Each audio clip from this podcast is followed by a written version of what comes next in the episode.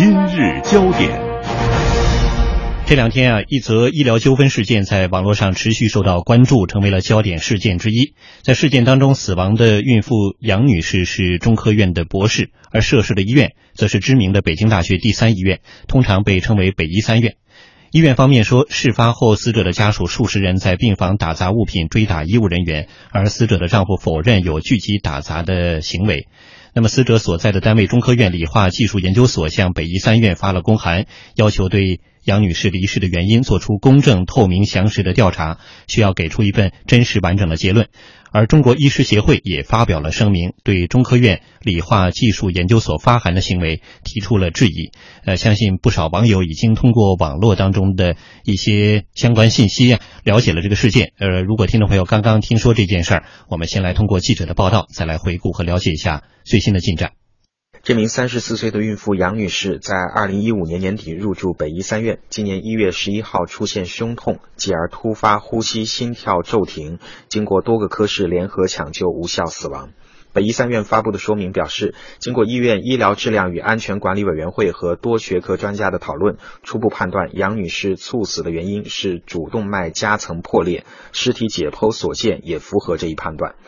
北医三院表示，事发之后曾经多次跟死者家属和单位沟通，说明病情和抢救经过。家属数十人聚集并且滞留北医三院的产科病房，大声喧哗、辱骂、打砸物品、追打医务人员，在上级主管部门和公安机关介入之后才离开。另外，有网络消息说，死者家属提出了一千万元的索赔。自称是死者丈夫张先生的微博用户今天发帖否认打砸和具体索赔，但是表示因为院方没有及时提供全面的医疗记录和死因报告，也找不到主治大夫。在一月十二号和十三号曾经发生两次冲突。截至发稿，这名用户没有回复记者的提问。警方证实，一月十三号曾经接到医院报警，出警处置之后没有控制任何人。一月十四号，死者杨女士的工作单位中科院理化技术研究所向北医三院发出公函，要求对杨女士离世的原因做出公正、透明、详实的调查，给出一份真实完整的结论。这样的方式成为网络热议的一个焦点。中国医师协会法律事务部在昨天发表文章，针对中国科学院理化研究所的做法提出质疑。中国医师协会法律事务部的主任邓立强表示：“单位关心职工，也不能。”说有什么不正常，但是我们希望你首先要教育职工依法维护自己的权益，在出具公函的时候就谨慎为上。邓立强强调，医患双方出现纠纷，应当依法解决认知冲突。对于杨女士的死因，北医三院的说明中表示，主动脉夹层初期症状不典型，一旦发生破裂，导致心包压塞，抢救的成功率很低，死亡率极高。北京朝阳医院妇产科的主任张振宇证实这种说法，在他三十年的从业经历中，只遇到过几例，一般的产前检查也并不涉及。如果诊断出来了呢，通过手术啊，还有介入的方法，那是可以治疗的。呃，那如果说没有诊断出来，那他一旦破了，血迅速的就就流出来了，死亡率可以说百分之百的死亡的。根据北医三院的说法，杨女士有十几年的高血压病史。张振宇介绍，这也是在怀孕期间加剧主动脉夹层破裂症状的因素。北医三院方面表示，将会按照国家相关法律法规，通过医疗纠纷人民调解机构或者法院来处理解决医疗纠纷，没有接受进一步的采访。是的，这原本是一件让人遗憾的事件啊。呃，产妇没有迎接到新生命的降生，呃，自己呢最终也是告别了人世。那它到底是一个医疗的事故，还是说确实产妇自身呃因为正常的这个病因而导致了死亡？呃，在这中间出现的这个医患之间到底有没有剧烈的冲突等等一系列，其实这些问题都值得最后一个权威部门的调查。不过这个事件迅速成为了。公众、社会、网络中的一些网友所关注的焦点也不足为奇，因为类似的事件曾经也发生过。呃，今天呢，医学微信公号以这样的提示语推送文章：一位产妇因主动脉夹层破裂不治身亡，引发了全国驰名的生殖中心所在地北医三院王牌科室产科遭遇了历史上最严重、声势也最大的医闹。看来这个背后还有医闹的问题等等等等。呃，当然了。我们在这里还有一个新的细节，就是刚才报道中也提到了，患者的家属或者说死者所在的单位也出具了公函，各方面的信息又给我们一次新的呃或者说刷新以往信息的一个判断或者是观察。两位观察员怎么看啊？九霄。呃，其实这种医患冲突啊，你刚才其实用到一个词，我其实想做一点特别特别客观或者一个准确的一个表述，因为凡是涉及到医患纠纷的时候呢，嗯，我觉得媒体在这块儿实际上始终是非常非常纠结的，因为是。医患矛盾很多时候是一个永恒的一个矛盾，对，有的时候。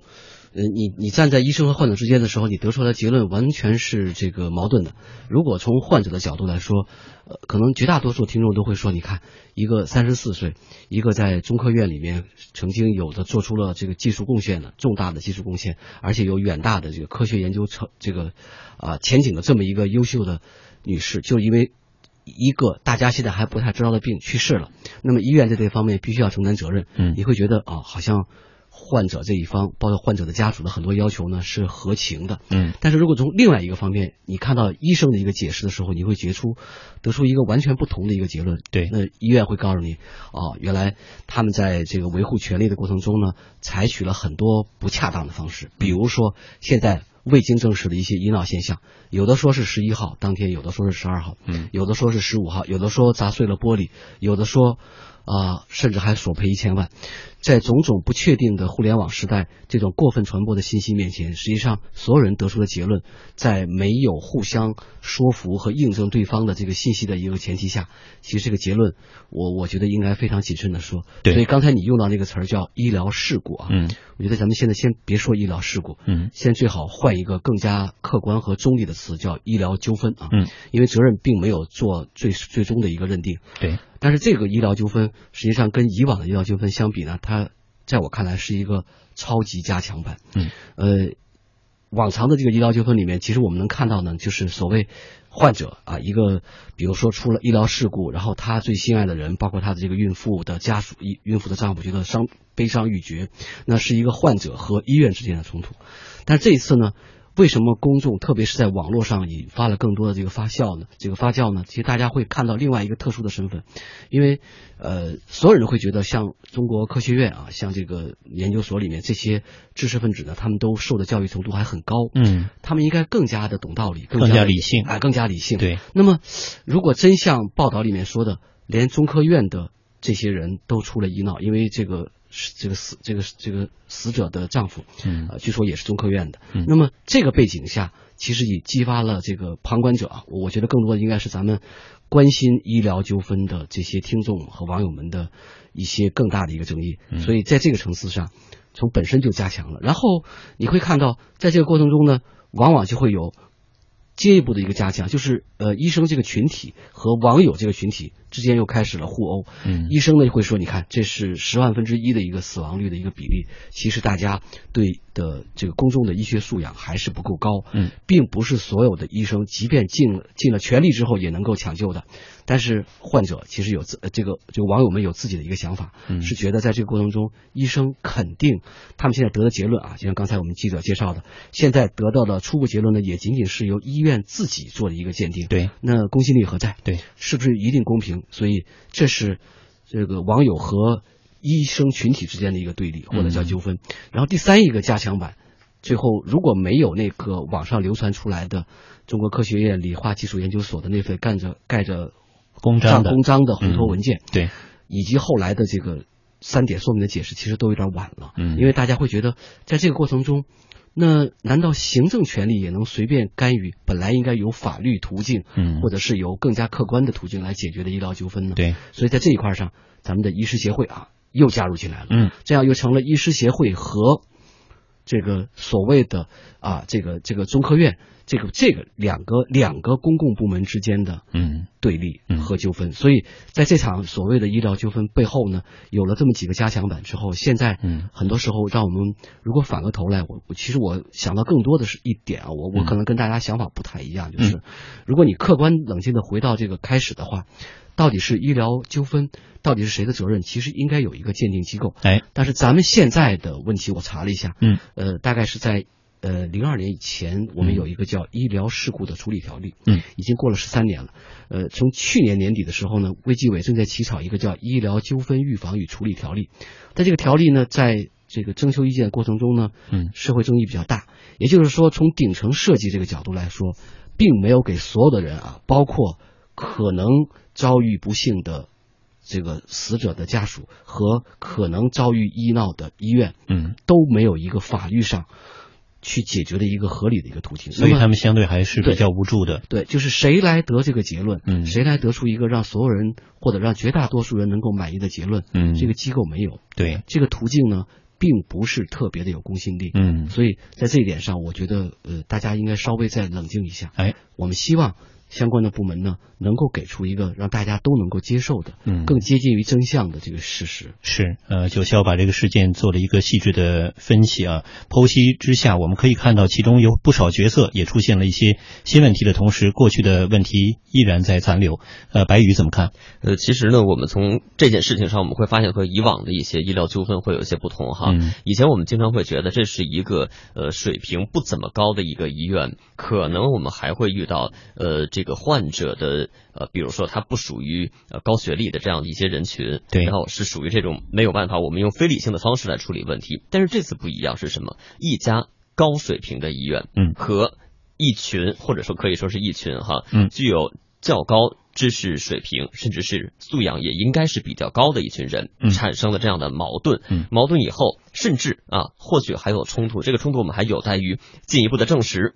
那么，其实这件事情本身就是非常非常值得我们去思考的。尽管现在有一些呃问题还不是非常的清晰哈，比如说是不是打砸了物品了，比如说是不是有这种所谓一千万元的索赔了。那警方到医院，当然我们在这个节目当中我们听到是没有控制任何的人员哈。那么现在究竟呃真真假假，我们现在还不能够去分辨。但是从这件事情当中，我们可以看到当事方。和以往是不同了，但是依然会有如此激烈的矛盾，对，这就足以值得我们的呃各个相关的方面来加强重视。第二，我们再来说围观方，比如说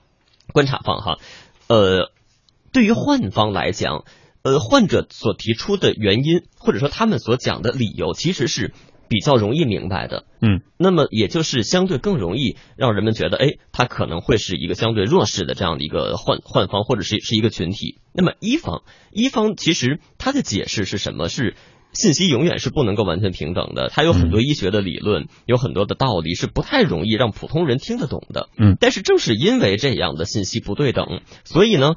那么我们可以说，呃，一方是不是他呃有他的这个解释的复杂性的同时。也会在责任划分的时候，就需要比一方更加专业的第三方。对，而且这个第三方一定要是能够既让一方也让患方都能够认可的一个第三方。嗯，那么这个时候，我们就说，到底是患者的个人的，比如说身体的因素导致的事故，还是说，呃呃导导致的这样的一个一个一个结果，还是说一方的处置不当？我觉得这个。并不是零和的关系，不是百分之百的谁就是谁的责任。或许他们之间是有一个边界的，比如说，呃，患者的身体的因素，呃呃，如果在什么样的救治的条件之下，可能我晚三十秒钟去注射一个针剂。就会出现问题。我早十秒钟注射，可能这个问题就可以避免。所以我们会觉得，在后续的调查当中，真的是希望能够有一个客观理性的、公正的调查机构，做出一个呃能够让所有人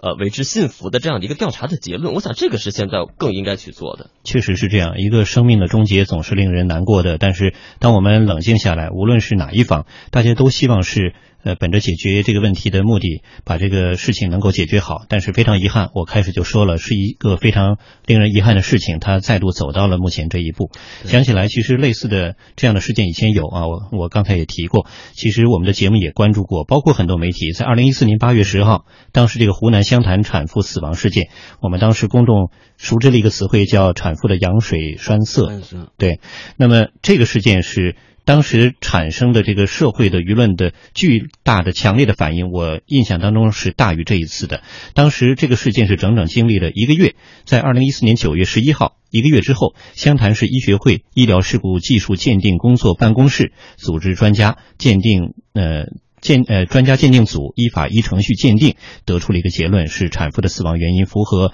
肺羊水栓塞所致的全身多器官功能衰竭，事件不构成医疗事故。同样，这次这个事情一样的，刚才接着九霄的话说哈，我觉得确实在任何这样一个没有专业的鉴定和调查机构介入之前，或者是给出最终的结论，并且是可信的。呃结论之前，我们不能够以医疗事故或者是各种语言加以定论，它是一个纠纷。那么如何让这样的这个纠纷所波及的影响小一些，再小一些，这个时间再缩短一点，其实是我们可以再去探寻的。但是另一方面有个矛盾，因为做这个医疗的鉴定和调查，它的确是需要一个周期的。呃，他不可能说今天这个事情发生了，马上在两天、一天、三天之内就给一个权威的调查结论。那么这时候如何避免这个纠纷的产生呢？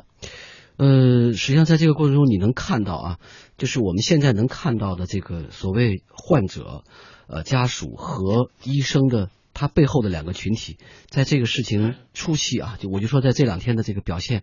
我只能用不冷静和不理性来概括啊。嗯。呃，中科院理化技术研究所的那份公文啊，我不管它是以什么样的方式，嗯，流的流露这个或者叫这个散落在或者是突然出现在这个互联网网络上，嗯，它其实从一开始的初衷上，很多人包括中科院本身的一些网友，我看他们都有一点点的微词，就是你可以以自己的方以以以。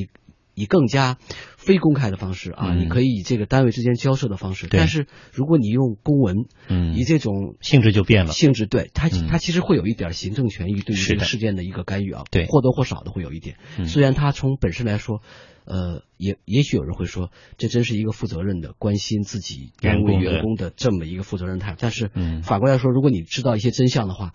就发现可能未必这样啊，嗯，但是医师协会的这个对立方啊，他虽然也反反复复提到说，希望对方能够用更加理性的，呃，这个更加权威的、更加冷静的方法去对，但是你的这种对立其实无异于火上浇油，嗯，因为更多的时候，我我我我我刚才为什么反复提到这个医疗纠纷在我们国家这个鉴定现在缺乏一个独立的第三方机构呢？其实如果没有这么一个相关相关的这个医疗。纠纷的一个鉴定机构，对医生还是对患者来说都是不公平的。对，因为他们都有可能陷入到这个医患关系紧张的那个陷阱里面去。对，是的，双方都有可能受到伤害，而且有可能会越来越被裹挟其中。裹挟其中的话，如果网友再加入进来，嗯，如果有更多的社会舆论，嗯，呃，各方的这个所谓的争议再加入过来的话，在这个本来就已经非常紧张的医患关系的背后，嗯，就有可能引发更大的一些争议。嗯，所以在这块儿，我我我。我想，也许过到周一和周二的时候，这个事情会有一个很大的一个转变啊。嗯。呃，比如像咱们的这个卫计委，作为一个这个卫生行政的管理机构啊，应该尽快的就这个事情，起码领期，起码向公众交代一下。我们应该认定一个大家能够接受的一个呃第三方的调查机构。那我们也会持续关注这个事件啊。对，只有这样的真相才能慢慢的浮出水面。嗯，好的。